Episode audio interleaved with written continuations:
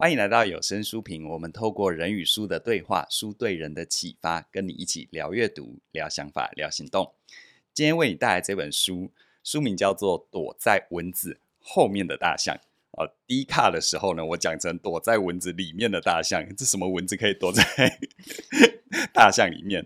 呃，这本书哦，它主要谈的是。隐藏在生活小事背后的深层情绪是啊、呃，我想我们每天生活、哦、都会遇到大大小小的事，有些事情会让你有很大的反应，有些事情你可能就一笑置之。可是你会发现哦，同样一件事，每个人反应不一样，或者是同样一件事，此刻的你的反应跟下一刻你的反应又不一样。那这到底怎么回事呢？是，所以呢，这本书哦会为我们做一些这方面的一个剖析，也相信会为你的生活带来一些帮助。那这是嘉玲为我们带来的嘛，对不对？对对对，我介绍一下这本书。这本书的作者他是两位德国的呃心理学博士跟心理学家哦。那我觉得这本书很大的特色就是，他一开始就介绍了四个小事，真的是很小的事情，比如说。半夜邻居来敲门说你太吵，可是明明就不是你吵。你们大家都有过这个经验吧？对，台湾的楼地板好像听说很容易会有闹鬼的状态，就是我不在家，然后他一直来跟我说我在家很吵。尤其那种比较旧的建筑有没有？对，又有什么水管的问题啊、钢筋的问题啊？对，然后就是这个被误会之后引起的一些内在的波涛汹涌，就外面那个事件很容易就过了，可是好像那个内在才被勾起。那有时候是呃在路上开车不小心小小擦撞也没有任何的损害，可是你就是一直过不去，这种好根本不用到擦撞吧？那个路怒症有时候遇到三宝之类的，哪怕只是对接离你还一百公尺，你都发飙了。对，然后他就用四个故事，然后做开场，所以一开始大家应该读的会蛮有感的，因为真的就是。小事哦，嗯、就是那个是文字很小，是，但是你引起的反应、情绪反应却好大哈。那、嗯、这本书就在整个很有结构的，真的是德国人跟他们的汽车工艺一样，就是很严谨，很严谨。就是他每一 part 在写新的，比如说，哎，有受伤的，呃。就是那那个大象到底哪里受伤，或者是到底要怎么找到大象，它的一些方法，他都会一直用这四个原，就是四个小事、四个案例，然后去做剖剖析。所以我会建议你，因为可能不是每个人对四个小事都那么有感，你可以选一个，你觉得这四个小事之一，你觉得哦，你真的经常也很容易为这件事情而有一些烦恼啊，或有一些情绪的，那你就主要挑这个。他每次写到新的 part 的时候，你就是很认真的去看。他到底怎么分解这个案例的？那、嗯、其他的，因为我自己在读的时候啊，我会刚开始也想要把四个都一起读的时候，我就发现太累了，因为你要一直记得他们每一个人，有点像在做个案，你知道吗？哦，就是他的每一个进程你要记得。后我后来发现这是一个教大家比较快读这本书的方法，嗯、就选一个案例，然后他在不同的 part、嗯、每一章的前进，你就看那个案例哦，了解，主要看那个案例，你会比较快 get 到。这个整本书的意思，了解，这是小撇步，这样哈。嗯、对，然后我想这一本书书名真的还蛮吸睛的哈。躲在蚊子后面的大象，大象这么大，怎么可能躲在蚊子后面？对吧？你为什么不 接话的？因为我刚刚脑子一直在想，躲在蚊子里面，我到底在刚刚脑子到底在想什么？这样子，我我、嗯、躲在蚊子里面有点夸张，对，对，对，对，躲在蚊子后面，他在讲的事情是。嗯其实蚊子是我们最容易看到的那一些小事情。大家有没有半夜被蚊子吵过？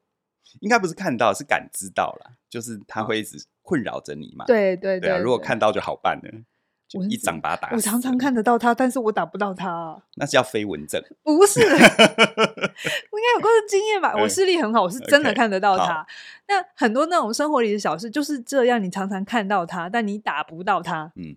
确 实打不死他这样子，嗯、那这本书就来告诉我们，为什么有一些事情真的很小，可是却像大象一样的干扰你。嗯、或者有个俗语就是“房间里的大象”，对不对？嗯、呃呃，西方有这个俗语，意思就是它都一直在，可是我们一直没处理。嗯，而且你无从忽略。可是呢，它就会只要一骚动，就会造成很大的困扰。对对对，那我们直接，我先用一个案例破题，然后我再来去讲，它里面有讲到一个 E M E A，这是什么东西？好，然后还有蚊子是什么，大象是什么？那这个案例呢，我想很多人都心里有感啊，这个是一个 couple 的案例，嗯哼婚姻里的小故事。哈，呃，故事里的女主角叫安娜，然后男生叫彼得，那他们是在德国的一个大城市叫科隆。好，我以后我全部都省略城市的名字。总之呢，他们就相恋。然后这个女生呢，安娜，她本来也是一个很有自信的职场女性，这样子、嗯、也是成就很好。然后这个男生也是，所以他们刚开始在一起就真的很登对，你知道吗？就是工作也很好，然后长得也很好，就是郎才女貌的概念这样子。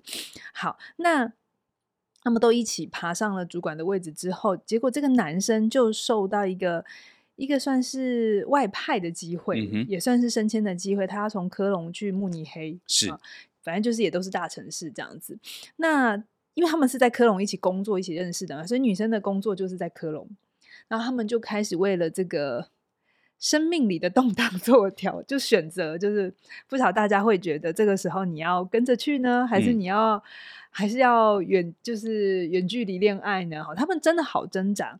然后后来呃，本来这个男生是要说，那我留下来，我不要我不要接受这个呃外派这样子。嗯、可是女生又觉得。嗯，这样损失一个机会，对，对不对？所以女生做了一个很多女生会做的选择，为爱走天涯吗？对，哎呀，后面故事大家都知道了，不用讲了嘛？好，就 总之他们就真的去了，然后他们也就结了婚。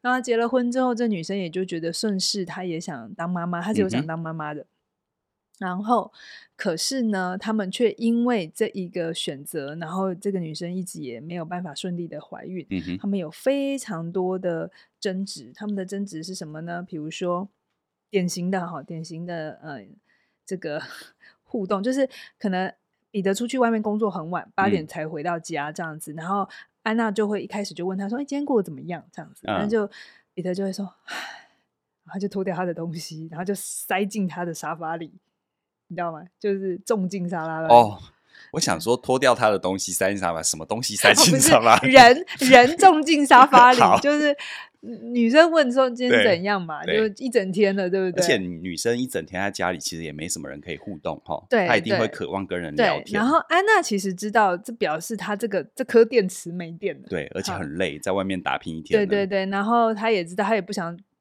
热脸贴冷屁股这样子，她就会说好。厨房还有吃的，那他就去做别的事情，这样子。然后呢，可是呢，就会一边走，可能一边稍稍不耐烦的说：“嗯，你记得提醒一下，你早上就是就是有一些他把客厅弄乱，比如说他的袜子没弄好，报纸没收好，一些生活的琐事。对对对，嗯、就是说你吃饱饭记得做这些事情。对，然后彼得就很生气的就说：你又要开始了，难道没有更重更重要的话要讲吗？嗯嗯。到这边有没有一种血淋淋？然后呢？好真实哈、哦！这就是一个完整的负面表达。我们后面的婚姻课程会教这个。然后，然后呢？然后这个时候，安娜就说：“你问我，你问我，呃，没有更重要的话要讲了。你刚刚回到家就立刻缩到报纸后面，比起那些经济专栏，我好像不如就是你对我更是不感兴趣的这样子。”然后彼得就更累，然后，然后他就。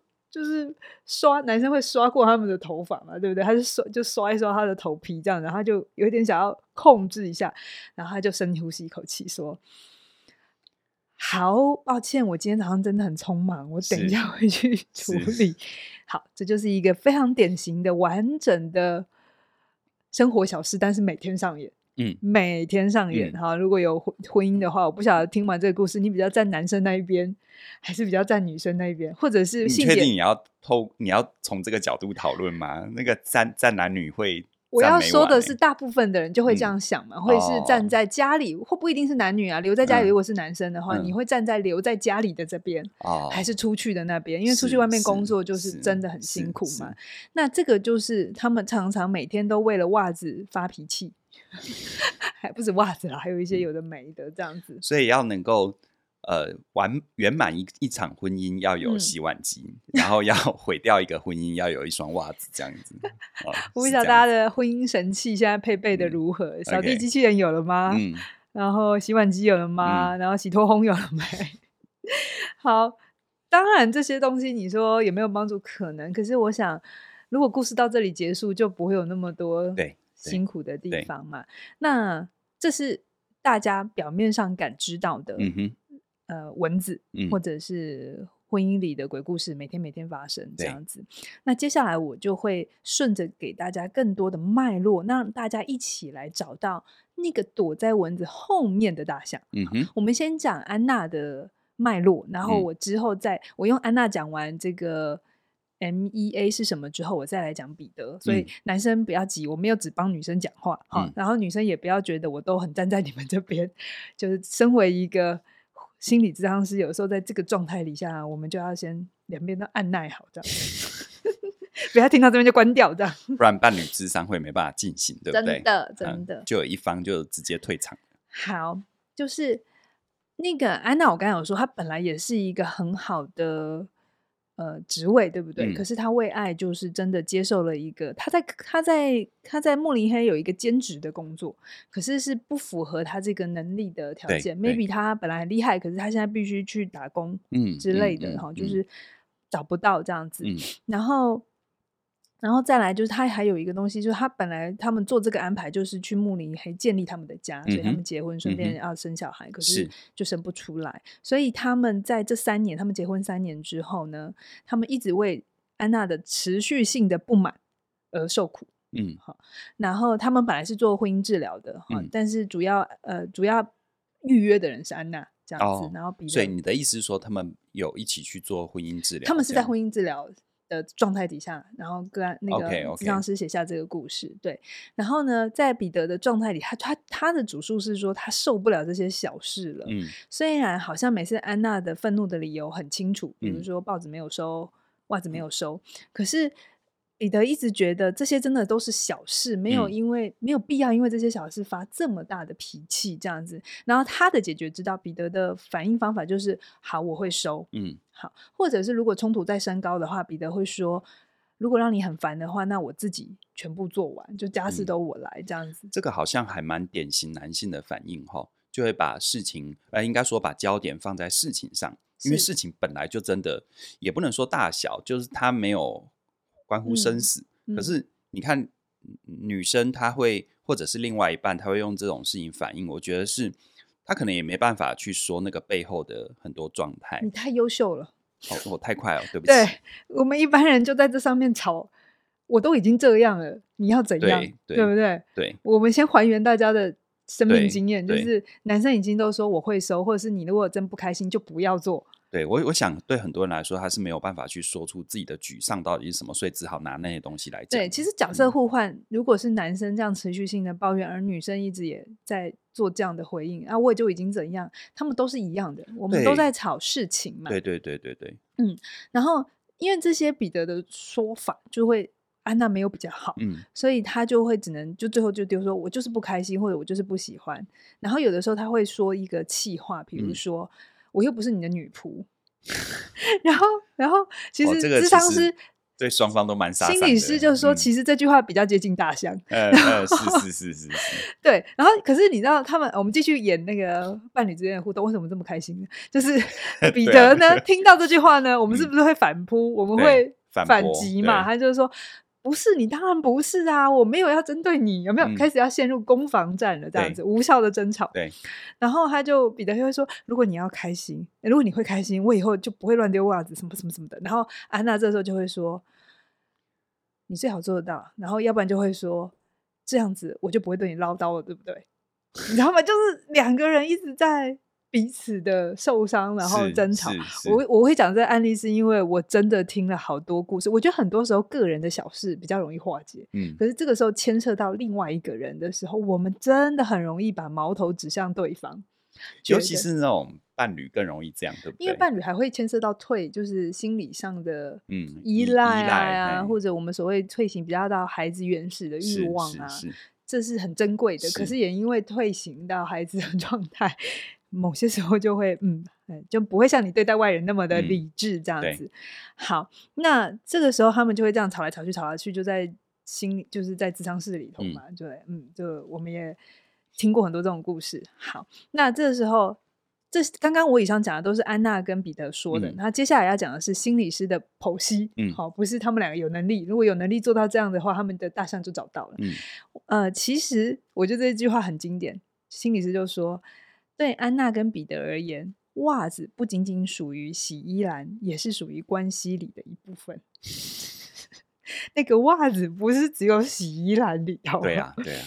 然后呢，所有的务实解决的办法都是徒劳无功的，会陷入绝境。嗯、对，因为啊，安娜其实呃没有办法，现在没有办法说清楚她的生活里欠缺什么。如果她能够说。清楚，就是诶，我常常很烦，我常常有那种没有满足感，是因为我缺少了认同跟重视。嗯哼，好，但是呢，我为了得到这个，但他正在做做的是什么呢？他就是每天在做这些操持家务的事情，然后他就会觉得说，诶，如果我找到一个更好的工作，就会消失这样子。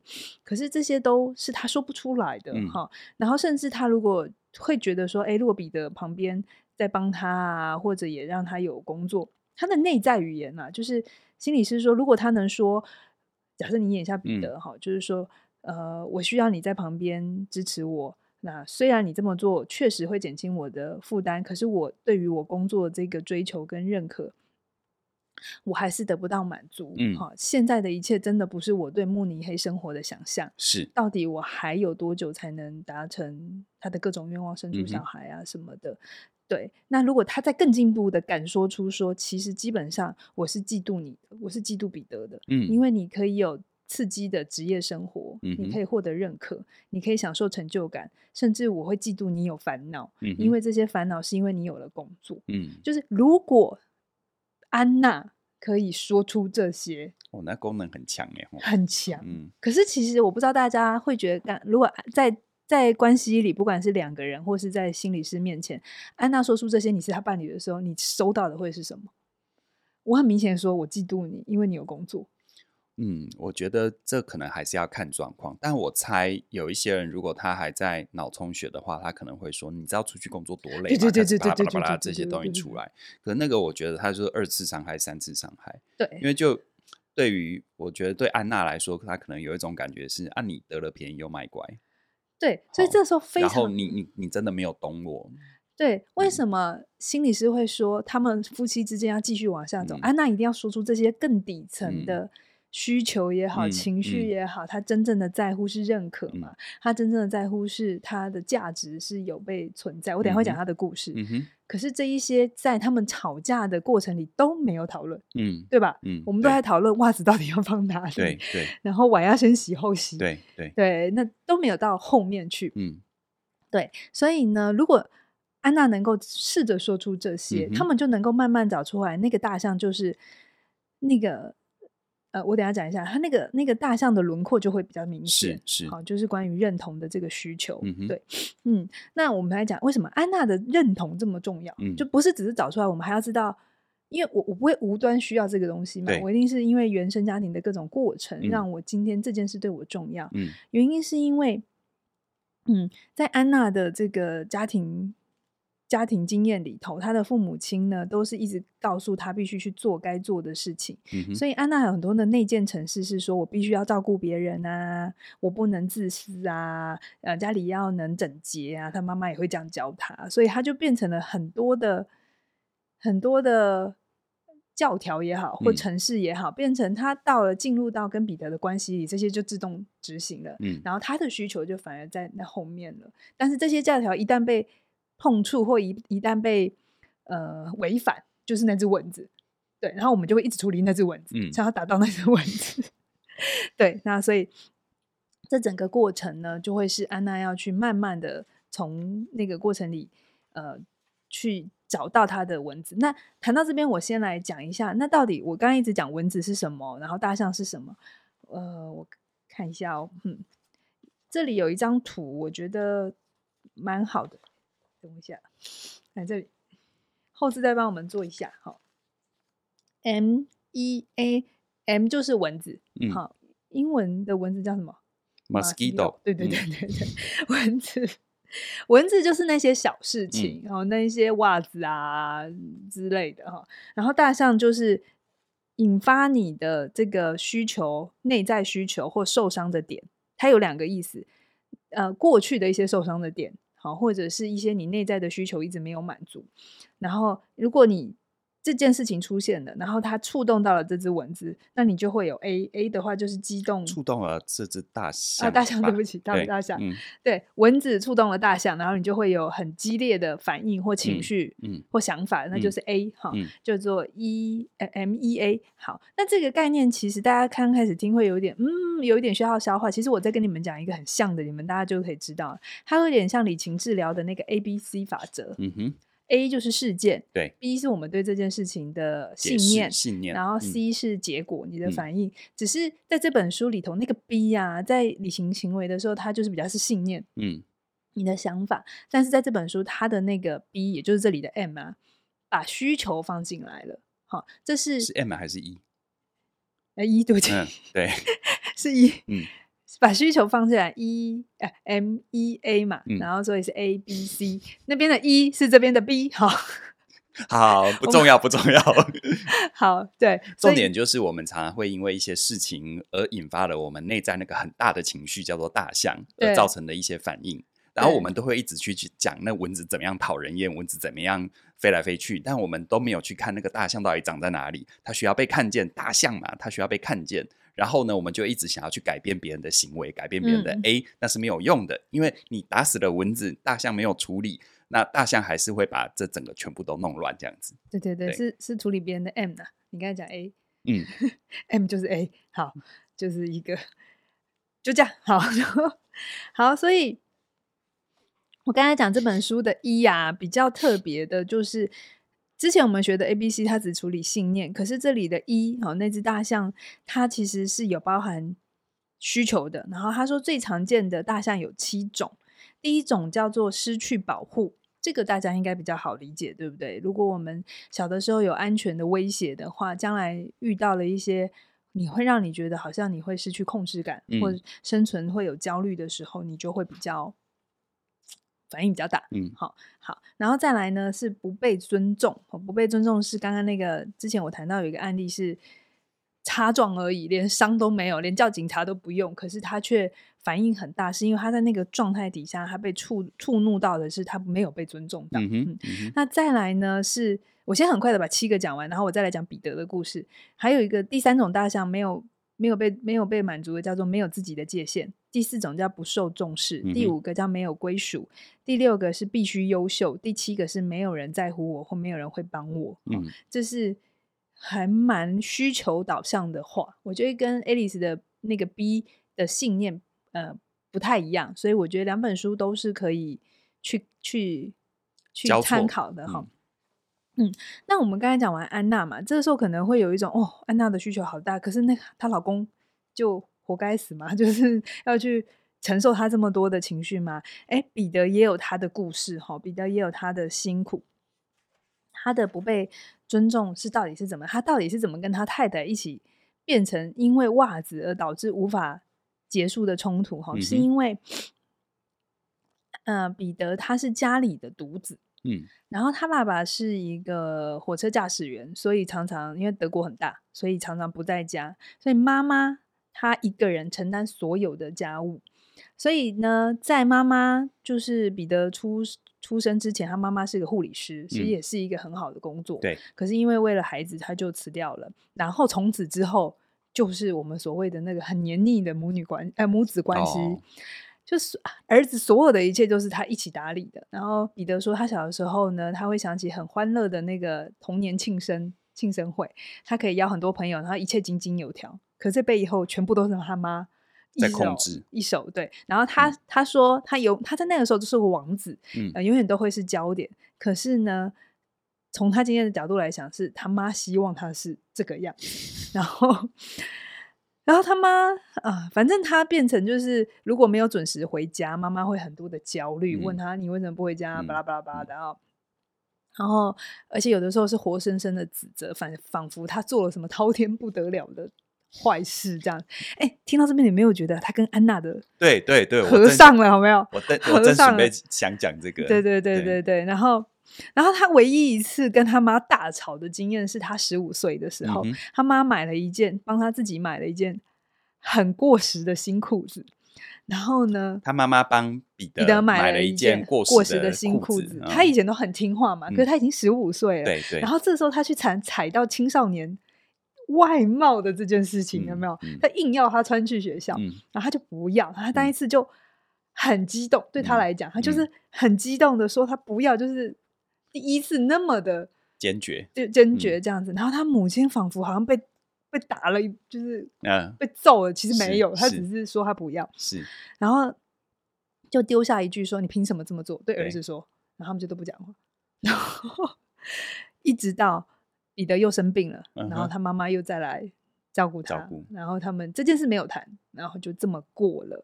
然后后来他们就一直维持着这么。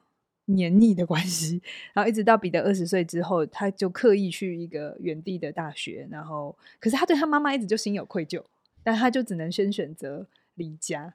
我不晓得你如果聪明一点，你有听到什么东西？好，在这个故事里头，彼得的故事里的 M 一。A 哈，他的 M 就是安娜的恼怒，就是这些要求小事嘛，什么什么什么袜子啊、报纸的。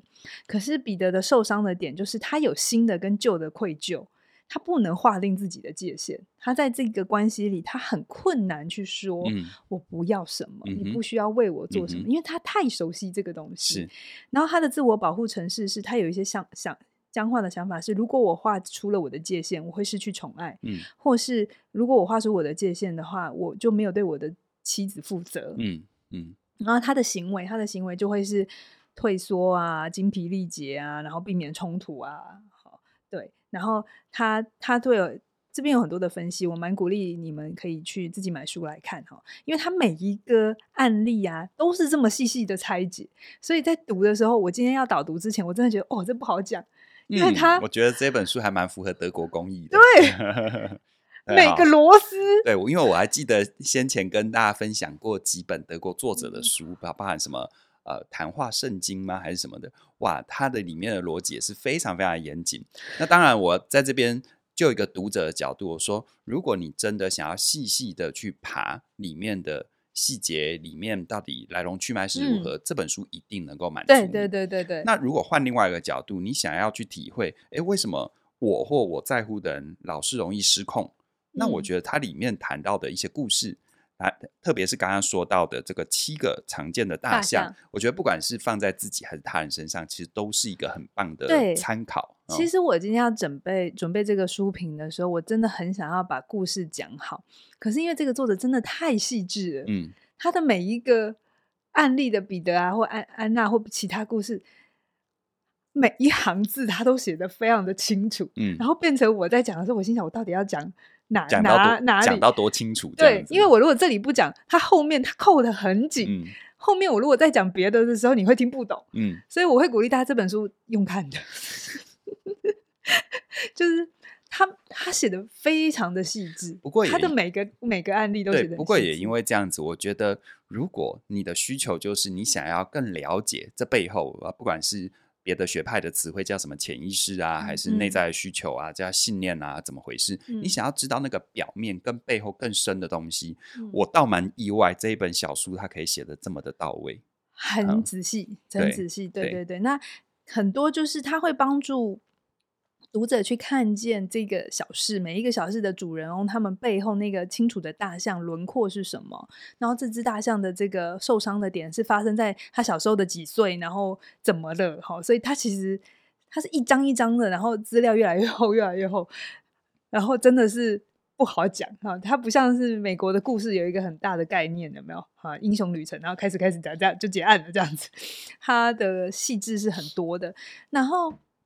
我用这个故事去想要让大家知道，很多时候我们表面上在解决的状的议题，真的不是真的最重要的。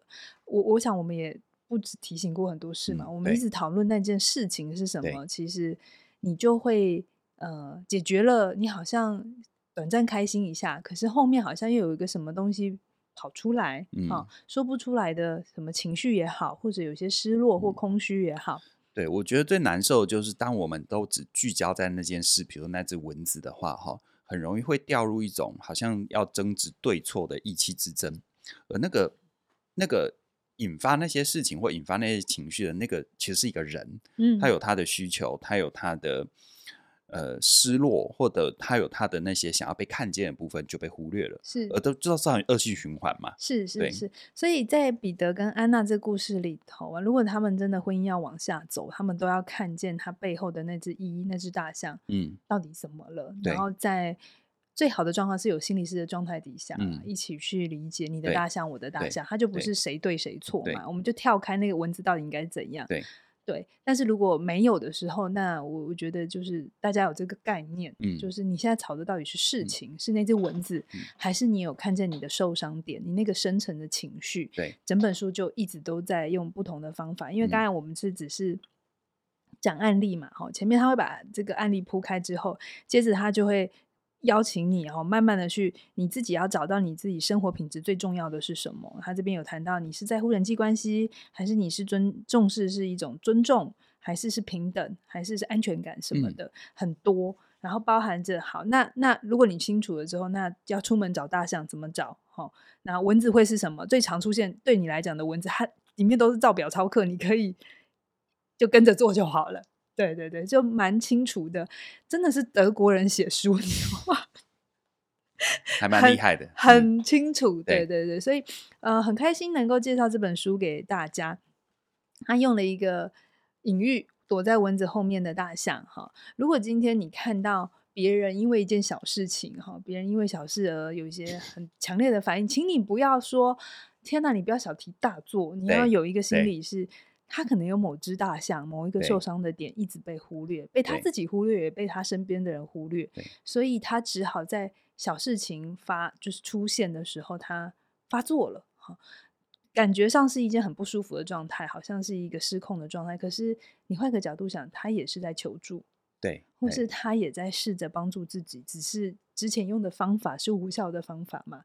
萨提尔说的没有，呃，关键不是问题嘛，关键是。因应问题的策略嘛？对，没错，对，没错。这本书介绍给大家，藏在生活小事后面的深层情绪。好，那今天呢，由嘉玲为我们带来这本《躲在蚊子后面的大象》。我在讨论这本书之前呢，也跟嘉玲聊了一会，嗯、然后加上刚刚讨论的过程，我常常觉得我们生活当中真的就是不缺任何的事情啦，嗯、尤其进入了成人世界，我说，呃，你绝对不可能。所谓的理想当中的平静日子，这不是悲观，而是我们的生活在前进，我们就会跟很多人、很多事有所交集。但是事实上，生活就是一个很好的修行跟修炼的机会。而这些所谓的修行跟修炼，并不是要去压抑自己，因为大象是无法压抑的，而是透过这些文字，引发出让你更深层的知道，原来我怎么了。我们常常会在节目当中鼓励大家要练习把自己说清楚。但是呢，在把自己说清楚，在这更之前，要先知道我怎么了。当你知道我怎么了，可能我是因为悲伤，我因为失落，我因为挫折，才能够慢慢的进一步把它显化成一个别人听得懂，而且能够说出口的需求。是，一旦它能够被标定出来，其实往往我们在迈向自我圆满的道路上就往前了一步。这本书我相信它可以帮助你，而且如果你对于这种所谓的理性的论述，或者是清晰的解析，有很深刻的需求。嗯，因为一般我们谈那种潜意识啊，或者情绪，有时候就会有也有一些人反应，就是太多故事，太，太感性了，对，好，然后太模糊了。那这本书绝对不会有这个问题。是，期待你可以透过阅读来圆满自己的人生。去书店或者去网络把它带回家。对，对好，嗯，那今天跟大家分享躲在蚊子后面的大象，就聊到这边了。谢谢你的收看或收听。我们期待未来为你推出更多的内容，拜拜，拜拜。